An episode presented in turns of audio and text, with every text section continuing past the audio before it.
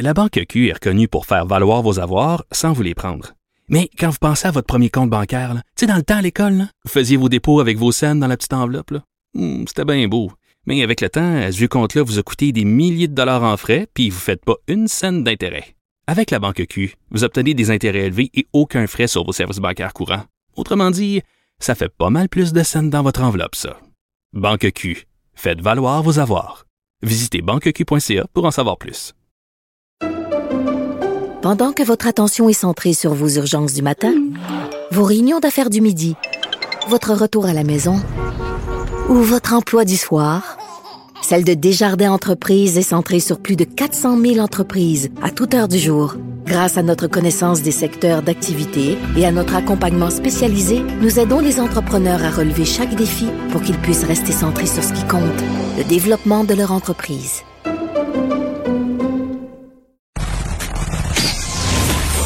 Gilles Proulx. Bonjour, mon cher Richard. Richard Martineau. Petit lapin. La rencontre. Point à l'heure des cadeaux. Je suis pas là, là, à vous flatter dans le sens du poil. Point à la ligne. C'est très important, ce qu'on dit. La rencontre pro martineau Alors, Gilles, le corps des étudiants au cégep ne maîtrise pas leur langue et là, on va leur permettre d'utiliser le logiciel euh, de correction Antidote.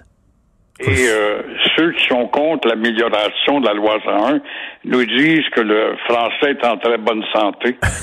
Alors, euh, imagine-toi. On connaît pas encore le français au niveau cégep, au niveau supérieur.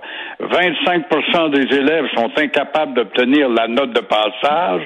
Alors, on va niveler par le bas en introduisant un logiciel qui va reprendre le texte de l'élève.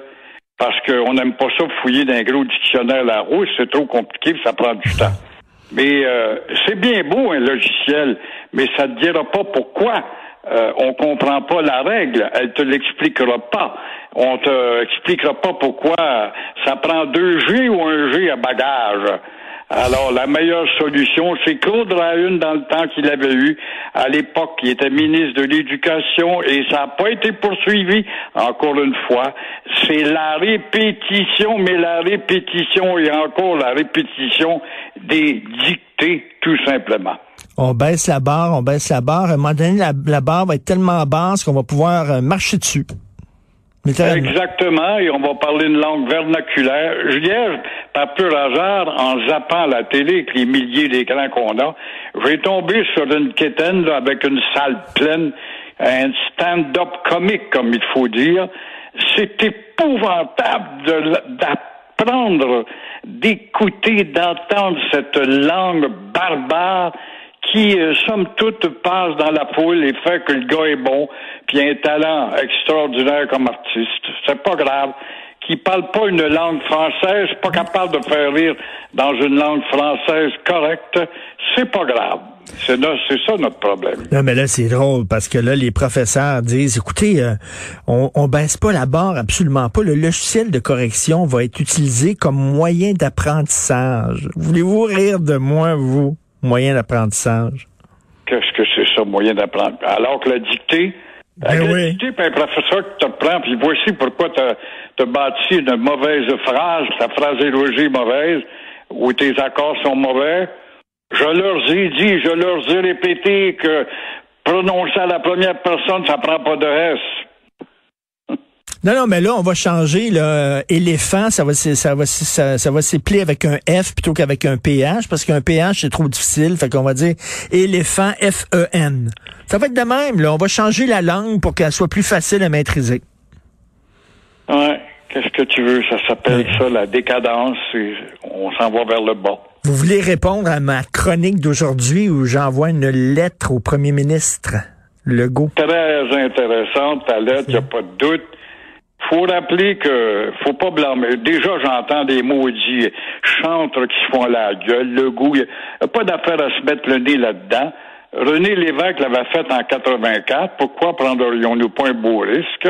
Et Maurice Duplessis, en 57, il avait appuyé John Diefenbaker parce qu'il promettait de respecter davantage les juridictions confédérales du texte de 1867.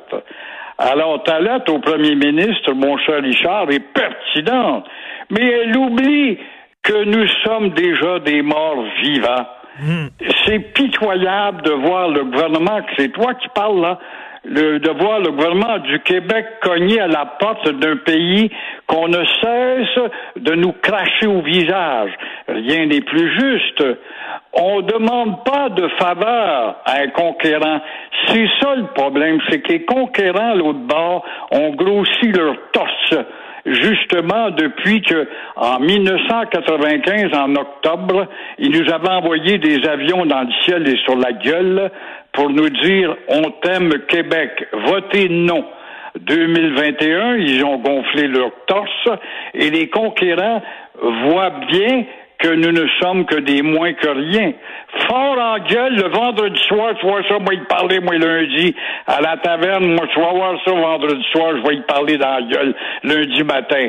Il rentre le lundi au travail devant le boss, la queue entre les deux jambes.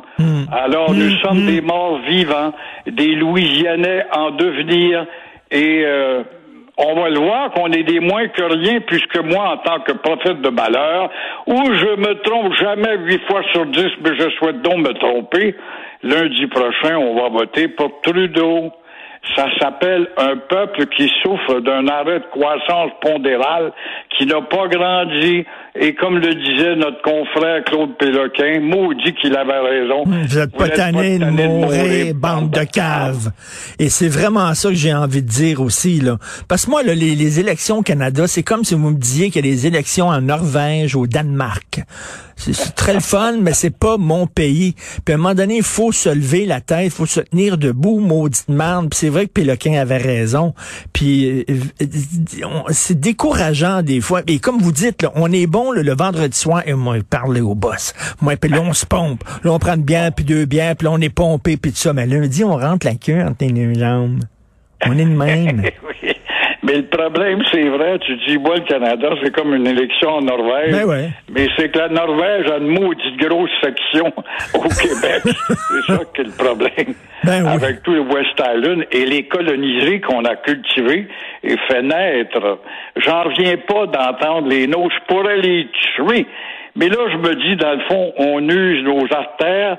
Le journal de Montréal, les, les autres, je parle pas de la Pravda de Radio-Canada ou du journal La Presse, là, la Pravda du Parti libéral, mais on a beau faire de la sensibilisation, si un média qui pénètre le peuple, c'est bien le journal de Montréal et de Québec, et pourtant, on voit bien qu'on est comme limité, pas moyen de nous sortir le nez de l'eau.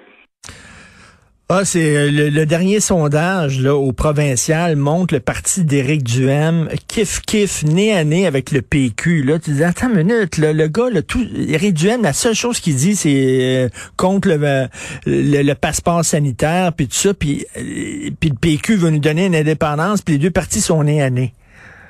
Ben, le parti est un parti d'ignorants, tu sais bien, tandis que Éric Duhem, il est cute, on le levait à la télé, et il a changé 500 fois d'idée, mais on s'en rappelle pas parce qu'on n'a pas de mémoire. Bon, Une autre affaire, euh, Richard, quand tu es un libéral, rien, rien ne te dérange, un scandale ou pas, c'est pas grave. On le voit ce matin, le Parti conservateur demande une enquête, bonne chance, sur deux ministres libéraux, soit Diane Le Boutillier, une libérale, David Lametti, dont le poster est le plus laid dans la région métropolitaine, accroché au poteau, dans Verdun en tout cas. Et euh, qu'est-ce qu'ils ont fait, eux autres? Ben, ils ont récompensé des bons amis libéraux, des amis libéraux qui avaient donné de l'argent au Parti libéral, alors pour qu'on puisse les nommer à des postes judiciaires. Ça a été le cas pour euh, l'avocat Damien Saint-Onge, je t'avais donné pas mal, lui. Tout cela à la suite d'une révélation du bureau d'enquête du Journal de Montréal. Bien sûr, rien ne va arriver et on prouvera encore une fois que malgré la pertinence du service d'enquête, le quatrième pouvoir n'a pas tant de pouvoir Ouais. que ça. Et savez-vous, mettons si c'est les conservateurs qui gagnent les prochaines élections fédérales, ça changera pas grand-chose fondamentalement. Les Canadiens vont continuer à nous cracher dessus. Ben oui, le Parti conservateur ne recommande pas de, de démolir le Canada. Il est aussi proche de Trudeau, sauf qu'il est plus respectueux des juridictions provinciales. C'est tout. Mais ça, ça dérange les conquérants. No way. Tu penses que les blocs, les blocs, les vrais blocs, B-L-O-K-E, c'est bien français, les blocs du West Island, là, de Ville-la-Salle jusqu'au bout de l'île, dans l'Ouest, tu penses avoir voté conservateur? Never! Pourquoi? Parce que le Parti conservateur ose se distinguer un petit peu des statu quo du Parti libéral. Donc, pour vous, ça va être liberal, minoritaire encore. On verra. En tant que prophète de malheur. J'espère me tromper. J'espère que tu vas me mettre ça sur la gueule mardi prochain. Pas demain, mais l'autre. Mais enfin, c'est que huit fois sur dix, bâtons, j'arrive dessus. Puis ils vont continuer à nous cracher dessus, puis on va dire, ils, ils ont pas faim, hein? Pas faim. Merci beaucoup. le Canadien, tu gagnais hier, ben, c'est tout ce qui compte. Salut Gilles, à demain. Au revoir.